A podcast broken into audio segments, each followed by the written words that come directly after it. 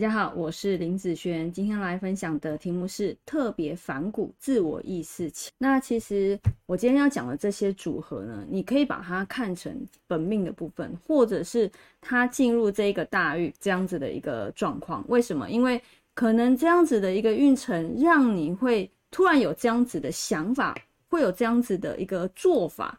好，以至于导致这样子的结果。所以其实我们个人的一个特质之外呢，运势对你来讲也是非常重要的。为什么我会这样讲？是有可能你的八字里面假设是没有这样子的特质，但是因为你的运走到这样子的特质的关系，你也会有这样子的展现。好，所以不是你的。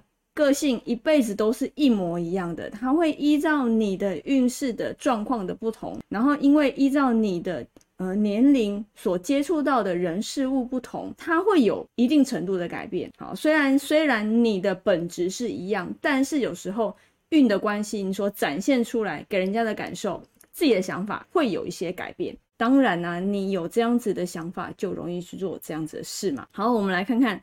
特别反骨自我意识这样子比较强，意思也代表说什么叫反骨？反骨就是你叫我往东，我就越不想往东，我反而想要往西。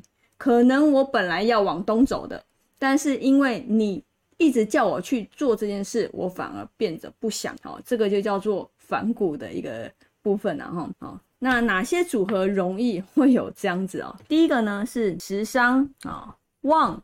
的部分，那第二个呢？啊，是官煞旺啊，还有一种组合，还有一种组合，我觉得也会有在日主授课的组合。其实日主授课的组合哦，它有一点类似，像它本来是顺着你的。其实日主授课这方面的人，他其实是很好相处。可是呢，当他感觉到你对我是。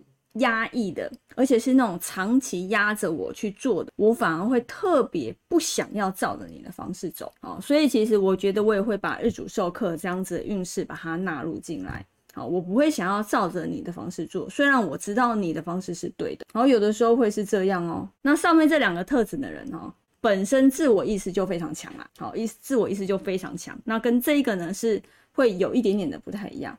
但是呢，所做出来的事情和想法，有时候在那个症结点，啊，有时候会是一样的。那我刚刚前面有提到，不管是你的本命，或者是你的大运，啊，走到这样子的部分，甚至甚至，如果你有在看到小一点，甚至是流年里面突然有这样子的一个组合的时候，哦，就是某个部分特别的旺，好，或者是走到像日主授课这样子的运程，你就会特别。好反骨不想要按照别人的方式去做哦，好，你反而会以自我的意识为好，自我意识。那我刚刚前面提了自我的意识，我本来说想要走东的，但是你叫我走东，我就不想。